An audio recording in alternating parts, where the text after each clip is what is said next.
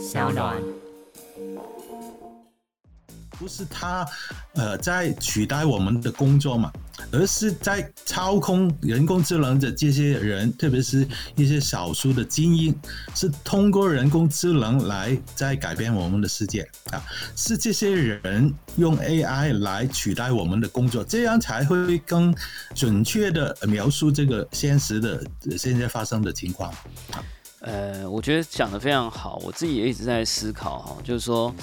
反而我。在这个时代看到所谓的生成式的 AI，与其说我忧心 AI 带来的冲击，我还不如更花更多的时间在忧心于人去误用 AI 带来的冲击哈。我之前就说过，我在这个礼拜的有一些家族聚会上啊，我就开始跟我的家人约定啊，约法三章哈，以后接电话听到我的声音都不要觉得是我，哈哈，这个 Line 上面传讯息呢，看到我的讯息呢，也不要觉得是我哈，要先。科技创新娱乐，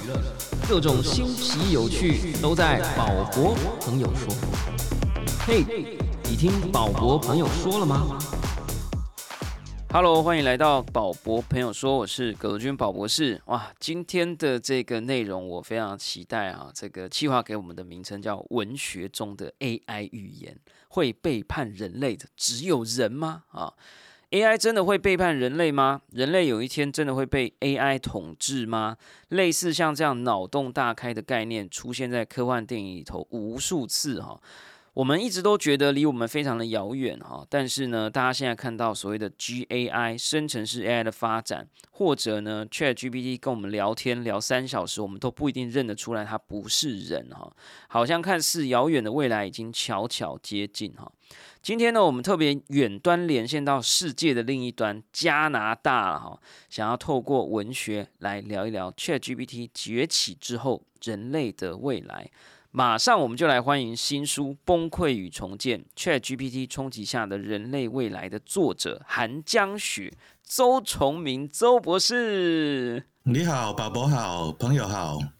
哇，这个非常开心哈。我们先来起底一下哈，这个周博士。本名周崇明，哈，社会学博士，曾任教于香港理工大学，现在移居加拿大，专注经济社会学的研究，哈。二零零六年呢，沿用韩江雪为笔名至今，哈。哎，刚刚他在这个里面写了一个叫“两人曾合著”，哎，这个很有趣，我们待会再来聊一下。总而言之，他写过非常这个笔名写过了非常多书哈，跟这个共享城市啦、香港的郁闷啊、消费改变世界啊等等哈，大家可以研究一下。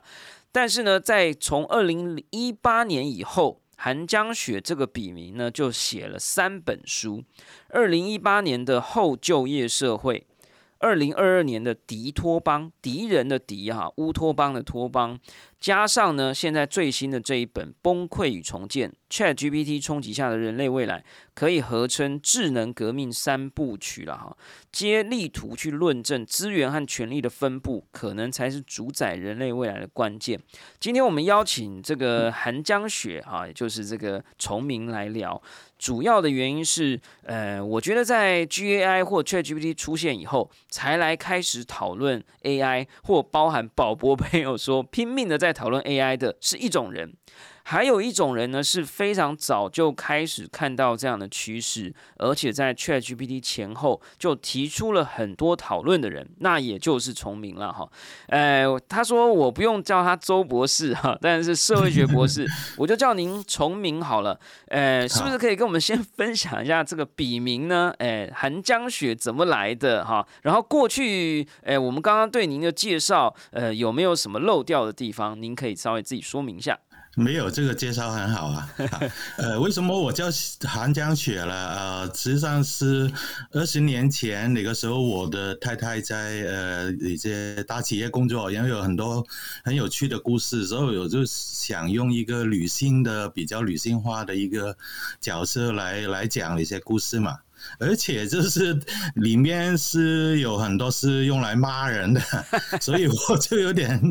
就害怕用用自己的真名嘛，所以那个时候就用呃韩江雪，但是现在都呃没有没有这个担心了，所以就公开这个笔名也没问题嘛。啊，所以呢，叫做两人合住，还真的是有一点像是在说了不止一个人的故事啊！哈，那我想我们把然后也是一个虚虚拟的一个一个人啊，呀，虚拟人。那我们也可以把这个镜头转移到这三本书啊，《智能革命三部曲》。那最新的一本，我们待会会多做一点介绍。但我其实非常好奇哈，呃，前面的两本呃题目就非常有趣哈。二零一八年叫《后就业社会》哈。这个就业就是我们大家在找工作的这个就业，后呢就是前后的后嘛哈，好像是在讲这个就业的市场可能会因为科技而带来影响。那二零二二年迪托邦感觉好像也在讲一个社会的形态的变化，能不能呃请作者本人来跟我们稍微简略的介绍一下这两本书到底个别它的内容是什么呢？好，谢谢宝博。呃，我想这五年前那本书，其实书名就挺简单嘛，也是呃，到今天为止，很多人都一直在讨论的，就是人工智能的出现，它最呃直接的一个影响就是取代我们的工作岗位，就是很多的就业机会都会给淘汰。所以后就业社会就是说，这个呃很多就业机会没了之后，我们的社会会变成一个什么模样嘛？这个我想还是比较直观的一个讨论啊，也是大家可能最关注的一个课题吧，哈。但是到的迪托邦就是呃已经五呃四年后了啊，那个时候我觉得呃人工智能的它的影响也不光光只是这个劳动市场了啊，它的方方面面都会直接的。进入我们的生活，然后呃，我们的起居饮食啊，很多的方方面面，它都会起到一个很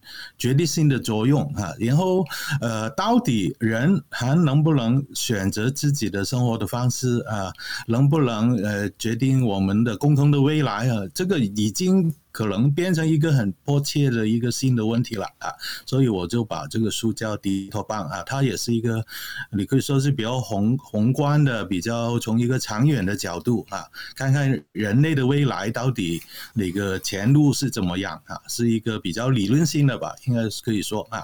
但是 比较呃特别，我觉得嗯有趣的是，那本书是去年十一月二十二号出版的啊。为什么要说这个日期呢？啊，因为刚好在一个星期之后，就 ChatGPT 就出现了啊。所以我的书刚出来，然后就呃没没预计到就有 ChatGPT 这个东西嘛，我就特别郁闷，因为 呃我的书本来就是讲人工智能的，当然里面完全没有提到这个新的发展嘛啊。然后我在十二月初的时候，实际上就一直在玩。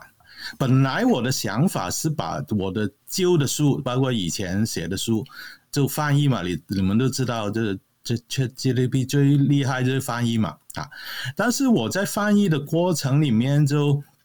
我先把几段文字放进去了哈，他翻译的很好了，比英文比我好多了啊！但是呃，他翻译到可能一千多次之后，他就开始自己在作文，就是他不是按照我原来的呃文章去去继续去翻译了，他自己在在。创作哈，这个 这非常奇怪嘛。本来我是教他翻译，但他变成自己在创作哈，所以我就觉得特别惊讶哈。然后就开始呃转过来，就不不如先不翻译了，就先把时间放在研究到底。这个东西到底是什么？所以就有现在这本书吧。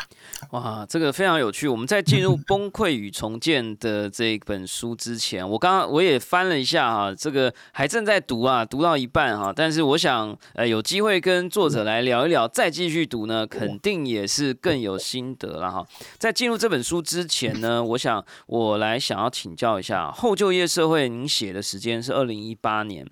呃，有没有什么样的机会点、时间点，或发生了什么事件，让你去注意到 AI 可能会影响到就业这件事？我自己在二零一四年在七年大学的时候，我们听到了这个《第二次机器人革命》这本书的作者，呃，麻省理工学院的经济学家 Eric Brynjolfsson 来跟我们分享说，AI 可能会带来非常巨大的冲击。呃，他说，呃，甚至有可能有一些国家的失业率会高达百分之十五以上。而根据呢过去的的历史，只要有一个地方的失业率超过百分之十五，它可能就会社会动荡了哈。所以那时候我们都非常紧张，后来也做了非常多的功课，一直想要去了解呃接下来的发展。所以现在出现这些讨论，对我来讲可以说是稀松平常啦。我们在二零一四年就讨论过，但是一八年我若没记错的话，在那个时候前后应该又发生了一些事件，例如这个呃围棋的棋盘上面，呃人类输了哦，还是什么样的一个事件让你突然非常非常重视这件事情，甚至还写了一本书。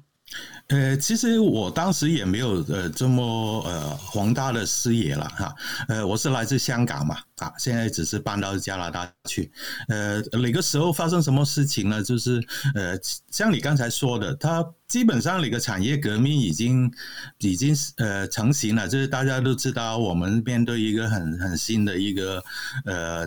经济产业的环境哈。但是在从香港的角度来说，就当然是我们的政府那个时候也开始投入很多的大量的呃资金啊，就是说要发展这个创新科技。然后你当当然可能台湾的朋友也会有印象，就是现在呃香港也跟那个整整个广东省啊大所谓的大湾区啊，也有很多的这种呃合作呃，你知道深圳啊东莞都是在呃高科技也也是有很多发展嘛啊，所以我就觉得这个呃。可能对于呃未来的这个呃经济的呃影响很大，所以我就开始研究了啊。但是呃没多久就有那个中美贸易战嘛，哦，因为有很多的这种呃矛盾啊争议，实际上都是跟呃呃现在的智能科技有关的啊。比如说呃这个华为啊，对不对？TikTok 啊，到现在都是一个焦点。所以我就觉得这不也不光只是一个地区的问题了，也是一个全球问题了啊。然后慢慢的，我也呃尽尽可能也也不是只是从香港的角度去看这个问题嘛。所以迪托邦就是你接下来的这一本书，在四年之后发行了哈。那也就像你讲的，这个出了以后没多久，ChatGPT 就出现了。所以迪托邦这本书是小说的形式吗？还是一个有点像是讨论的论呃这个论说文的形？形式是怎么样的一个形式的书籍？呃，你其实《迪托邦》这本书是对我来说是最学术性的一本书了。我以前写的书可能更多是建基于一些，譬如说我在社区的一些经验啊，很多人的一些故事啊，哈，这样了。但是《迪托邦》呢？不可能了，因为他在讲的是一个比较呃长远的一个呃未来的世界了哈，所以他呃基本上是基于一些呃社会学啊或者是经济学的理论啊，然后去推理呃到底。如果啊，譬如说这个呃人工智能是全面发展了啊，然后它又如果是呃在现在这个市场的结构里面是很多的一些大的企业垄断啊，实际上我们可以叫这些叫一些网络的巨头啊，然后也包括这现在全世界大家都能看到的有一些威权的国家，有一些独裁者啊。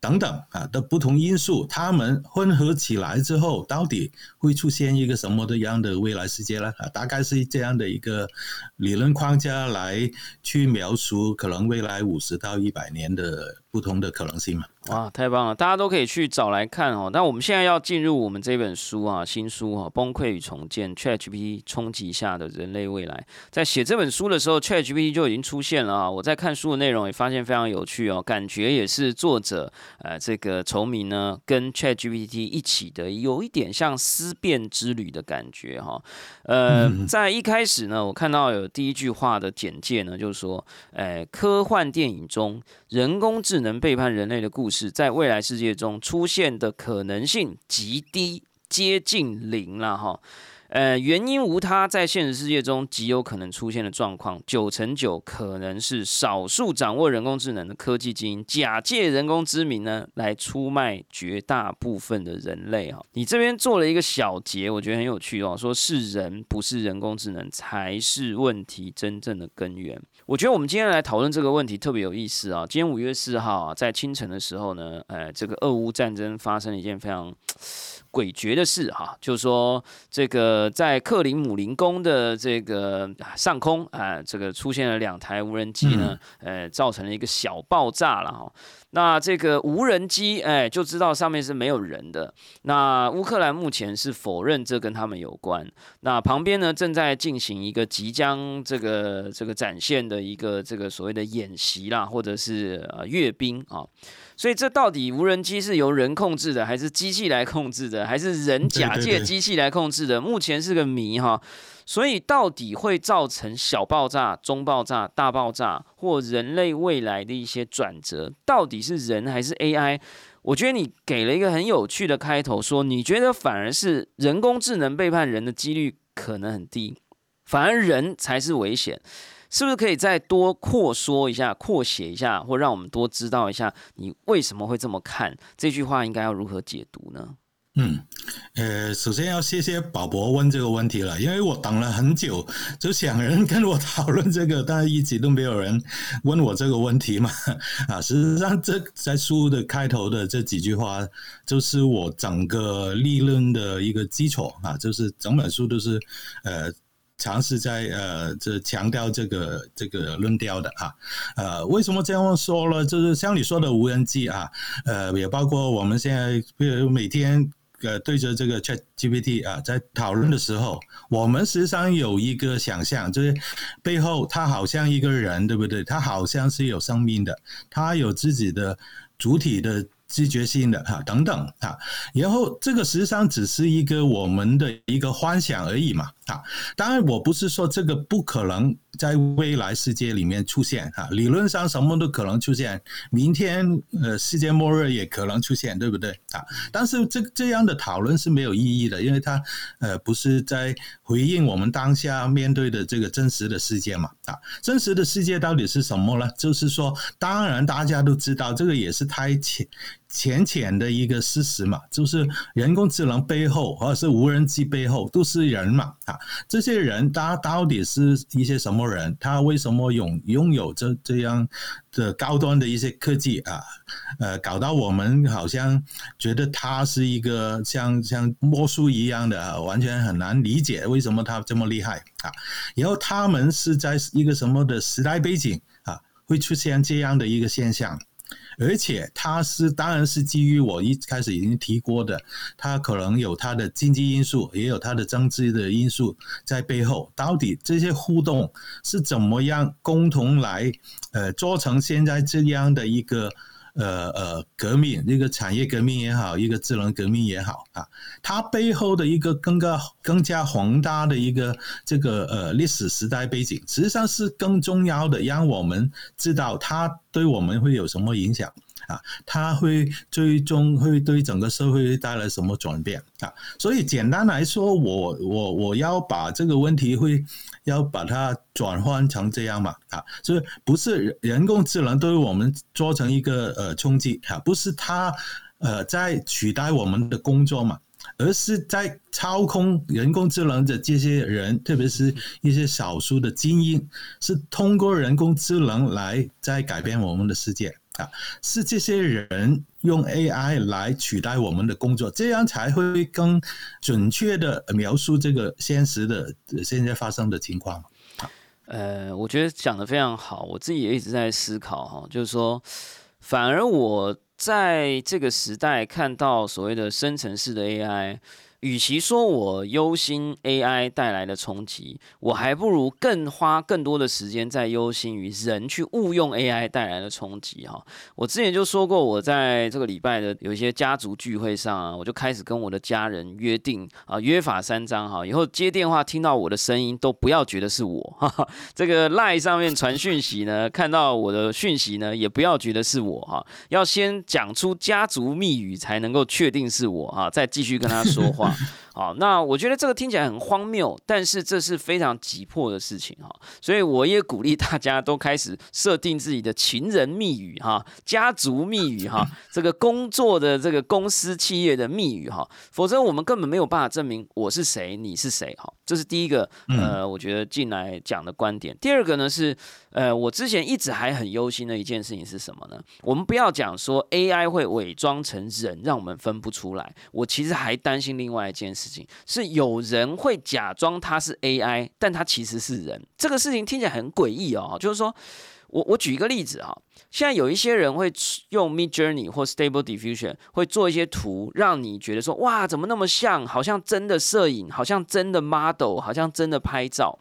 但是呢，我相信接下来会出现一些人呢，他把自己打扮的很像卡通人物，把自己打扮的很像 cosplay，然后拍照，可能有一些违反善良风俗也好，或者是这个非常奇想也好，然后呢，他 PO 到这个社交网络上说，哦，这是我用 AI 产生的，然后去 去让大家的眼睛受到很大的刺激等等。我认为这件事情也会发生，但是当然现在我不确定有没有发生，但是前。几天我看到一件非常有趣的事，有人呢在 AI 生成式 AI 内容的论坛里面 PO 了一张照片，它的主题就是说调虎离山啊，调虎离山本来是三十六计的其中一计嘛，大概了哈，就说呃，他他就说啊，我叫 AI 画了一张调虎离山的图，结果呢那张图就是一只老虎，好像很可怜的被一个吊车给吊起来，然后从山里面吊走，然后呢是一个很可爱的。漫画这样，然后他说：“哈哈，你看 AI 怎么这么笨？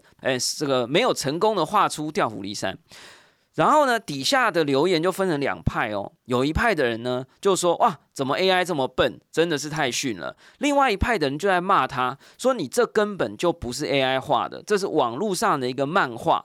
哎，结果你真的拿那张图去反搜寻，你就会发现它真的只是一个以前的漫画家画的漫画，所以它是伪装了 AI 的内容，要来嘲笑 AI，然后要试着分化两种不同的人哈。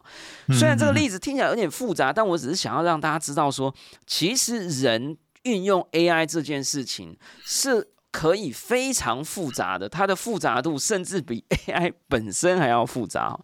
那最后呢，我也想分享说，我们在二零一四年回到台湾的时候，我看了一部纪录片叫《Transcendent Man》啊，他是在讲这个讲科技起点的这个论点的这个呃，Dr. Ray Kurzweil 呃，这个这个人生故事的一个纪录片了。在最后呢，他有访问到一个叫 Dr. Hugo。好，那他提到了一个专有名词叫 Artilect War”，哦，就是说，呃，人工智能大战呢，其实，呃，根据很多科学家的推算，都不会是人与 AI 的大战，而是人与人的大战，而且人与人的大战呢，会像以前的南北战争一样，有两派的人对于同一种东西 或同一种人或同一种事件拥有不同的解读，因此打起来，哈。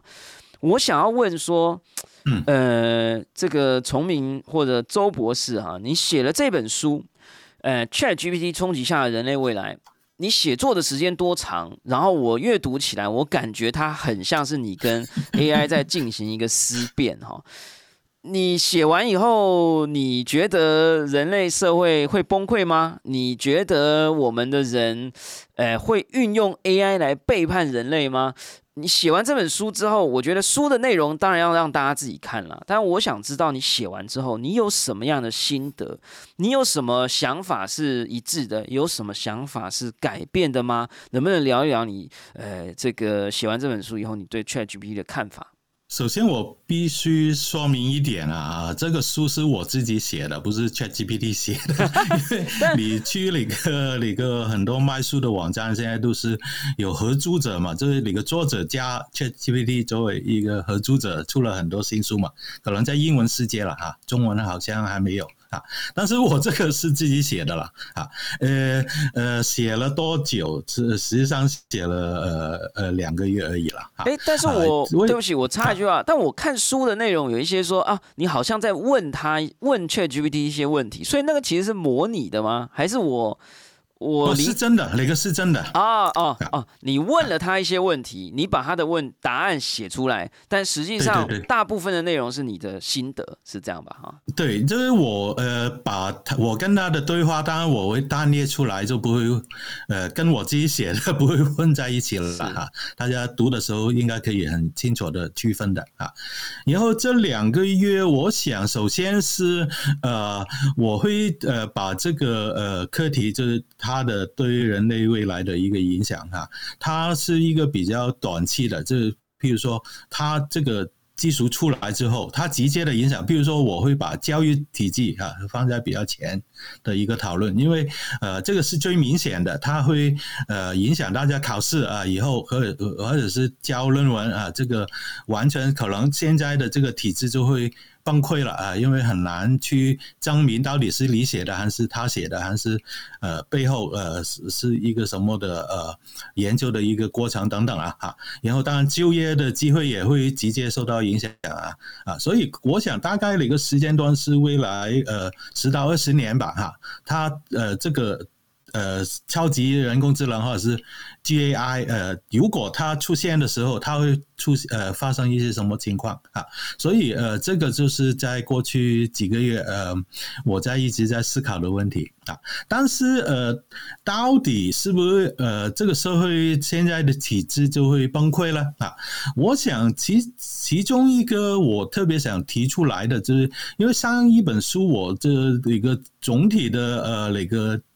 呃，视角好像是比较悲观吧，啊，低头班好像人类就很很快就呃完蛋了，呃，这 这样的一个结论啊，所以这呃，实际上那个时候也导致我的情绪比较有点郁闷啊，有点呃问题啊，所以呃到了这一本书，我就觉得，因为也是一个比较呃短期或者是一个呃呃更具体。点的现实的一一个讨论嘛啊，所以我就觉得也可以加很多，我们怎么回应？就是现在这个事情发生了，我们可以怎么回应？然后下一步我们又可可以怎么回应啊？所以我就呃加入了更多的一些。呃，寻找出路啊，这一块的一个一一一些不同的方案嘛，啊，呃，如果从这个角度来说，我我想宝博刚才已经提到过了啊，就是呃，当然实业这个浪潮肯定是一个其中一个最大的一个直接的一个冲击啊，然后。实际上，全世界的政府啊，无论你在讲的是威权的政府，或者是呃一些相对开放民主的政府啊，它实际上都承受不了这样的一个大的政治的压力啊。然后呃，如果失业率超过百分之十，甚至于更高的时候啊，实际上这个就不光只是一个。经济的问题，一个市场的问题，那肯定就变成一个大的一个政治的问题嘛啊，所以最终呃，那个你说是一个出路也好，它会呃存在一个很大的一个变数也好，实际上就是政府的态度啊。然后我现在看到的，实际上是一个全世界有很不一样的啊，因为很简单，这这些超级人工智能，它实际上只是在极少数的一些。专家啊，他他们把握的手上啊，大部分人实际上是只能在看戏啊，没办法参与竞争去这这个竞争啊。因为这些企业大家也看到了，主要是在美国，呃，甚至于只是在这个 Silicon Valley 吧啊，呃，然后还有就是中国大陆也有一一点点哈这样的企业啊，所以你看到实际上这两个国家对。人工智能的态度跟其他国家是很不一样的啊，比如说欧洲啊，特别是欧盟啊，他们没有这方面的这个竞争优势嘛啊，所以他们也会呃特别保守，或者是呃采取了很多的方法呃去抗拒或者是防范啊这个人工智能的一个威胁等等啊，所以最后这些实际上都是一些经济呃结构的问题，然后最后会。变成一个政治问题啊，然后到底政府会怎么样去取代？然后呃，一些呃公民人民他们到底会怎么去影响这个政府？这个才会是可能未来几年一个呃，可能大家要关注的一个重点吧。啊，呃，其实我觉得听你刚刚说，我突然意识到一个非常有趣的点哈，就是说，呃，确实在你特别把它提出来以后，我才突然。回想起来，呃，我们现在用的 ChatGPT，我们在关注的这些所谓的 Generative AI，或者甚至我们在讨论可能要出现的这个 AGI，哈，就是这个呃普及的或通用式的人工智慧，现在好像真正掌握它的钥匙的，确实在非常少数的国家地方，比如说 Silicon Valley。可是呢，因为它拥有多语言的能力。因为他可以一次说几十种甚至几百种语言，我们在跟他沟通的时候是几乎没有障碍的。其实某种程度，我几乎忘记了，它其实是一个美国的服务，它其实是一个戏骨的一个一个公司。我觉得这一点我们真的真的要记得，哎，好，就是说也要一直持续的去关注这件事情，就是所谓的多样性，所谓的 diversity，是不是？真的会非常快速的在这个所谓的呃生成式智慧的战争当中呢，呃，这个多样性会非常迅速的流失。我觉得这一点是真的。我觉得你刚刚提到这件事情，我突然意识到，哦，哇，OK，呃，这个多语言是它扩散速度的来源，而且它甚至可能蒙蔽了我们的心智，会让我们忘记它其实并不是。呃，一个非常全球化的公司或者服务，它是在非常短的时间之内用了多种语言渗透到了全世界，而且他实在讲的太好了，中文讲的太好了啊！这个甚至中文都还不是他讲的最好的语言，所以我觉得这件事情我们要持续关注。另外一个，你刚刚提到的是出路这件事情啊，就是说。我在看这个呃崩溃与重建的时候啊，我有看到你在各个不同的领域里都试着去提出问题，不管是教育也好，不管是呃政府的机制啦、制度也好。那我在这边我们有稍微整理了一下，就是说，其实你认为。在这个呃，就像你刚刚说的，迪托邦的时候，因为这个呃，Chat GPT 还没有出现，你是对一个未知的假设跟情况来进行判准，所以当然会让你比较郁闷。我觉得这是完全理解的。崩溃与重建的时候呢，哎，你其实觉得看见了这个大象的一些形状了，你摸到它的鼻子了，你摸到它的脚了，你试着找到这个描绘出它的形状。并且试着为他铺路也好，或看着那条路路的走向。你在这本书里好像提出了一些具体路线图了哈，勾勒出了几种，我觉得非常有趣。一个叫科技中心主义，一个叫做数位宗教哈啊，或数据宗教哈，一个是数码人本主义哈，这个呃或者数位人本主义。这三种听起来都 非常科幻哈，呃，里面也隐隐闪烁着一点这个风险跟危机哈。其中我自己最关注的是这个所谓的数据宗教哈。我其实也有一点觉得，把科技当成神哈，或者把 Chat GPT 的对话能力当成人生的明灯或者指引，这一种混淆机器与神明的界限。会出现的时间好像会比我们想象中的更快，因为因为如果你。不相信的听众朋友，你去跟 ChatGPT 聊一下佛经，你去跟他聊一下 宗教的原本，你会发现他真的掰的很像样。他要真的可以去糊弄一个人，说他其实就是神，他其实就是新时代的这个引领人类的 spirit，我觉得是有人会相信。所以是不是可以请这个呃崇明跟我们呃稍微分享一下？好，虽然我们要鼓励大家去看这本书，但能不能分享一下你提到的这三？三个路线：一个科技中心主义、数据宗教跟数码人本主义或数位人本主义是什么？我们有没有什么要准备的？嗯，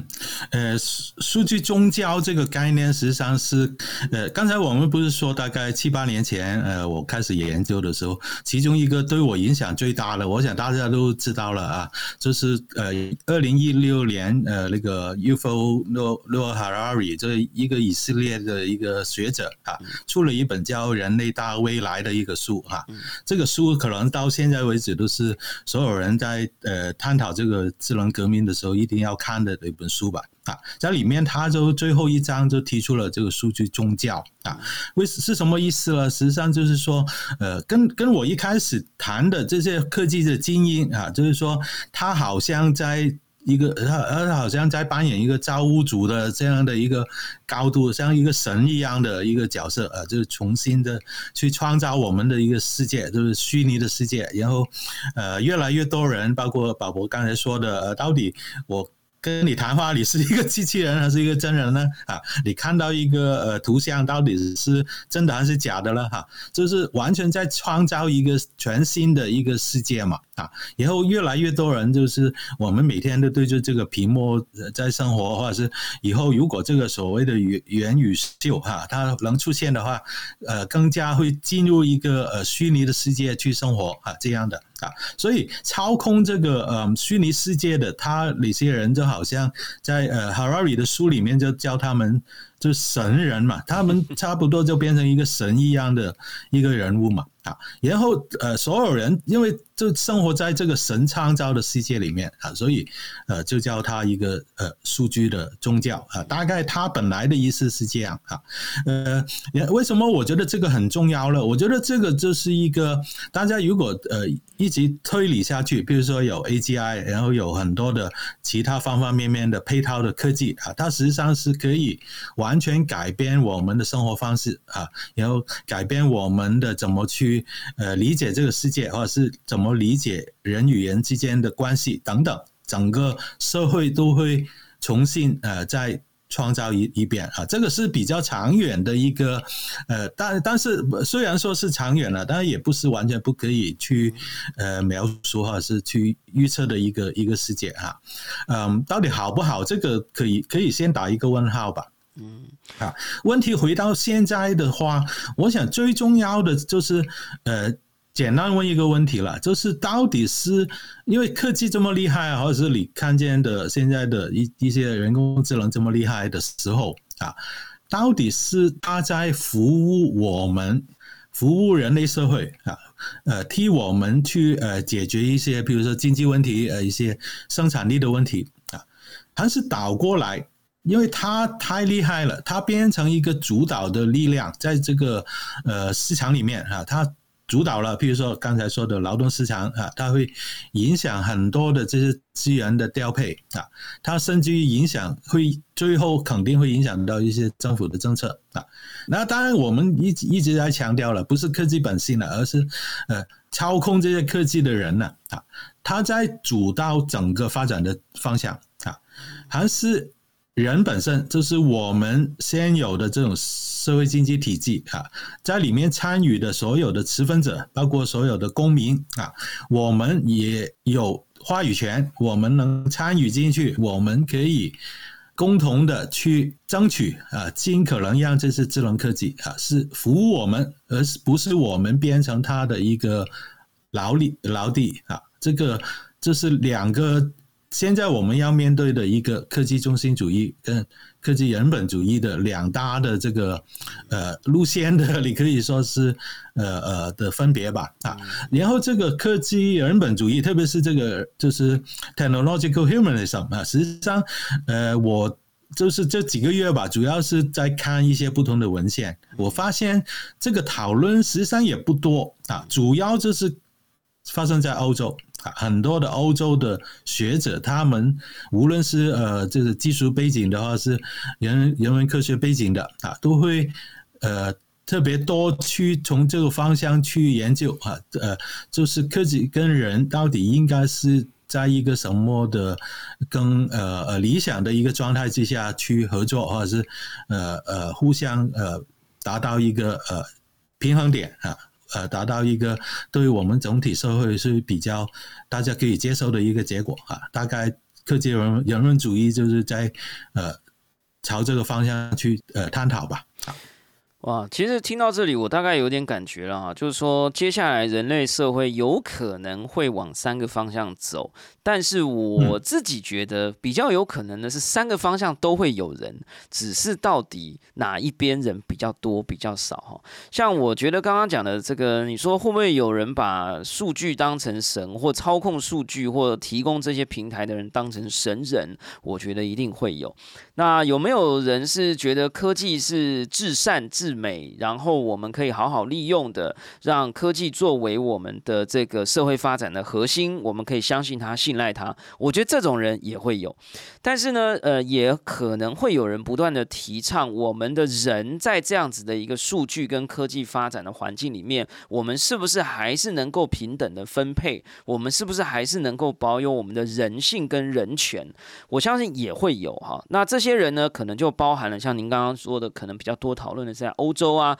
或者我觉得在区块链的世界也开始很多人在讨论，像是 decentralized identity 啊，或者我之前也读过一本呃书，叫做呃这个应该是一个论文啦哈，呃叫做好像叫一个 Freeman 的一个博士，他写的就是叫做 Let's own the part of robot，他就主张我们每一个人一起推向这个机器主导的未来的人或者公民，我们都应该要拥有一部分的 share 哈，就一部分的股份哈，呃，得到未来的这个机器或者 AI 主导的社会产生的文明得到的利益的那个利益的一部分的分配哈，所以在那个时代来临的时候，我们应该还是可以得到我们属于人的好处跟权利哈。那我觉得这个很多很多的探讨，我觉得我们没有办法在那么短的时间之内说完，但是我相信。去阅读相关的书籍，然后有更多的作者对这样的议题加以讨论，我觉得是非常非常重要的。很多人会觉得我们好像太早去做这件事情了，呃，这个我们要遇到的风险啊或危难啊还早。但是我最近也开始看到很多人的讨论是说，呃，这个 GAI 或者即将到来的 AGI，某种程度它对于人类文明的冲击可能不亚于 COVID-19。我觉得在这么说的时候，我们可能有时候会觉得讲这句话的人有点讲的太夸张了。但是各位，如果有人在大型企业或超大型企业工作的话，你应该会发现，有一些企业甚至开始采用隔离政策，哈，就是说，呃，能用。这个 Chat GPT 的只有很小一群人哈，然后要把这个 Chat GPT 或者一些所谓生成式 AI 的工具，诶，放在一台干净的电脑里头啊，不可以渗透到其他的网络环境。我自己觉得，在听到这些讨论的时候，我都会觉得哇，我们到底是在讨论病毒，还是在讨论 AI 哈？所以我觉得回到这本书吧，我觉得这本书呢是率先全面探讨 ChatGPT 影响的中文书，那覆盖了教育、经济、政治、文化等等的广泛层面啊，诶，普及题材中文 NFT 书的尝试，诶，这个我再最后来聊一下哈。全书内容有高达两百多页哈，诶，内含十一万字，还有 AI 图像生成。的封面及插图，还有一个郑重声明，叫这本书书啊，这个崩溃与重建哈，并不是由 ChatGPT 撰写的哈，呃，所有的思维讨论呢，呃，都是由作者这个崇明自己写的，但是如果有跟 ChatGPT 进行思辨的话，它会额外标注出来哈。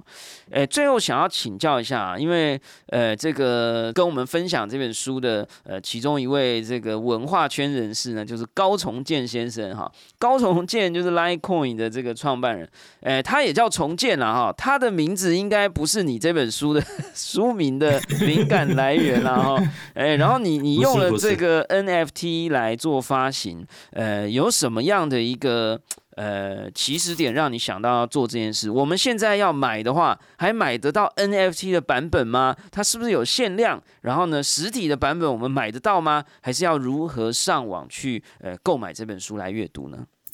我想先回到宝博刚才提到的那个呃，就是呃呃 Freeman 那个问题啊啊，因为呃我以以前也有听那个宝博朋友说嘛。我就印象特别深刻的是，你几年前介绍过一本书，叫《呃基金市场》，就是可能是一九年的时候啊。我我肯定知道你是非常喜欢这本书了啊，因为又花了很长时间去去介绍嘛啊。呃呃，我实际上也是呃。刚好在那个时候在出第一本书啊，然后你呃，比如说呃，基金市场里面提到一个叫呃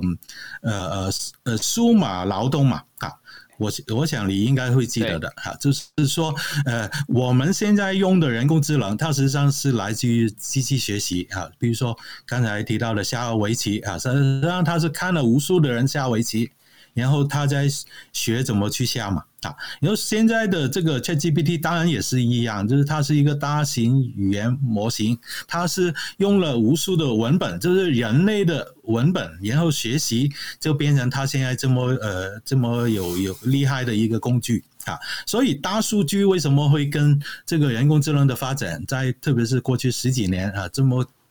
关系这么紧密啊，然后这些大数据当然是来自于每一个人。我们每天用手机啊，我们在不同的地方去提供一些数据啊，就变成这个呃人工智能的它学习的一个呃来源嘛啊。所以这无论是基金市场也好，刚才提到的 Freeman 呃 ownership robot 也好啊，我觉得呃对于我来说，所有这些问题最简单简化来说，都是一个。财产权的问题嘛，啊，到底这些数据是谁的啊？这些知识是谁的？最后通过这些来建构出来的人工智能啊，又应该是属于谁的啊？这个就是最简单的一个一个一个结论吧，哈。这如果我们的这个未来的社会哈，特别是政府，他认可呃全民他是共同去拥有这些。呃，非常厉害的一些科技，甚至于是那个 AGI 哈，它当然是可以服务我们了啊。但如果只是极少数的一些权贵，他在垄断啊，然后他通过这些来去影响其他人，去施加他的他的操控，那当然我们就会面向一个非常呃不好的呃，甚至于是一个呃呃敌头帮一般的一个未来啊。所以这个到底科技？是属于谁的啊？呃，可以把它教教成为一个科技主权的一个问题嘛？啊，technological sovereignty 的问题啊，实际上就是也可以简单来说吧，哈，这是解决所有问题的一个关键啊。但是呃，像宝宝刚才说的，呃，好像这个是不是太早了？呃，好像也是，因为全世界也没多少人呃把这个提出来讨论啊。就是可能基金市场那本书已经为什么大家这么这么关注？就是因为它太少这种书了哈，所以我觉得现在提出来就刚好了，对不对？啊，就呃是一个嗯，也越来越肯定是一个越来越重要的议题吧，大家应该是持续去关注。好，然后回到高重建这个问题，呃，这高重建应该早几个月嗯也来过宝宝朋友说嘛，啊，呃，那个时候他应该是刚出了第一本就是。通过他们的 Litecoin 呃这个呃群体呃出的一本 NFT 书啊，当然呃我是很幸运啊，我是大概一两年前认识高重建啊，呃当然同时我也打算离开香港嘛啊，呃对于我来说是一个很迫切的一个问题了，就是如果我不是在呃香港或者是台湾这种华语世界生活的时候，我要继续去呃。进行文字创作啊，呃，继续去出版啊，我应该怎么呃怎么搞，对不对哈？有什么对我来说有什么出路？因为那个书本太重了啊，这这怎么这呃那个物流啊呃运输啊都成本很高嘛啊呃，我想当然同时也可以说是在一个大的时代的背景底下，就是呃呃这个实体书啊就越来越也。面临呃比较呃影响力越来越越低了，因为大家都开始呃习惯看电子书了啊，所以我觉得这个当然是一个需要去思考的问题啊，呃，特别是我作为一个呃出了呃一些书的有这种经验的人也。都需要思考这这种问题嘛啊，所以刚好碰见高重建的时候，我觉得就是嗯，他提供了一个呃看起来很不错的一个出路吧哈，就是说，因为现在大部分我不是说所有了的电子书都是通过极少数的一些。呃，网上的书店啊，就不说哪些吧，大家都知道，就是大家都在哪里买书啊，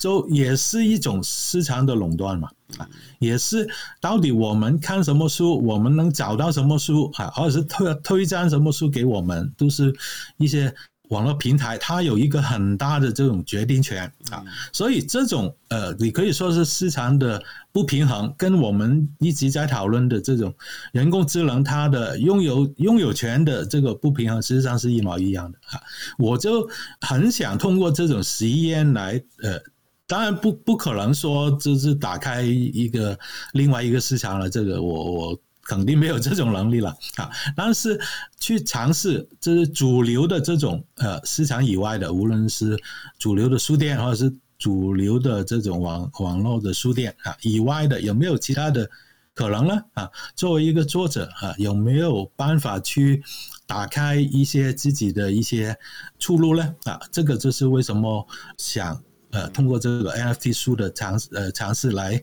呃，我不知道这呃听众朋友对这个的呃了解有多少了啊？因为电子书你可以简单来说，它是无限量的复制啊，它每一本都是基本上是呃都都是一样的，你很难辨别，对不对啊？呃，然后也跟作者没有一个联系或是互动啊，NFT 书就。真正就是想解决这些问题吧，就是第一，它是有呃特定的数量的，然后每一本都是有编码的，而且比如说你如果买我这本书的时候，我会可以给你写一些呃留言，就给你专就专门给某一个读者的。啊，而是这个也是构成了一个作者跟读者的一种呃新的互动或者是关系啦哈，或者是未来可能读者跟读者也会形成一个社群呢哈，这个也是现在的这个主流的电子书店它不可能提供的啊，所以我想我觉得是很值得去做这个比较大胆的一个尝试吧啊，但是因为它太新了，我我也会。直接的说啊，呃，因为它太难去去打开这个，因为是一个新的呃产品啊，很多人都不太了解到底你在干什么嘛哈，所以也卖的不好，现在也卖的不好，所以如果要买的话，还有很多这个 NFT 书啊，然后呃 呃呃，主要是通过我自己的网站在呃卖啊，所以呃，大家有兴趣当然是欢迎大家去。呃，也可以先试读一下哪个内容啊？嗯，因为我觉得，因为呃，这个 ChatGPT 这个课题太新了，为什么你在两三个月就能把一本书写出来呢啊？会不会只是一种呃呃投机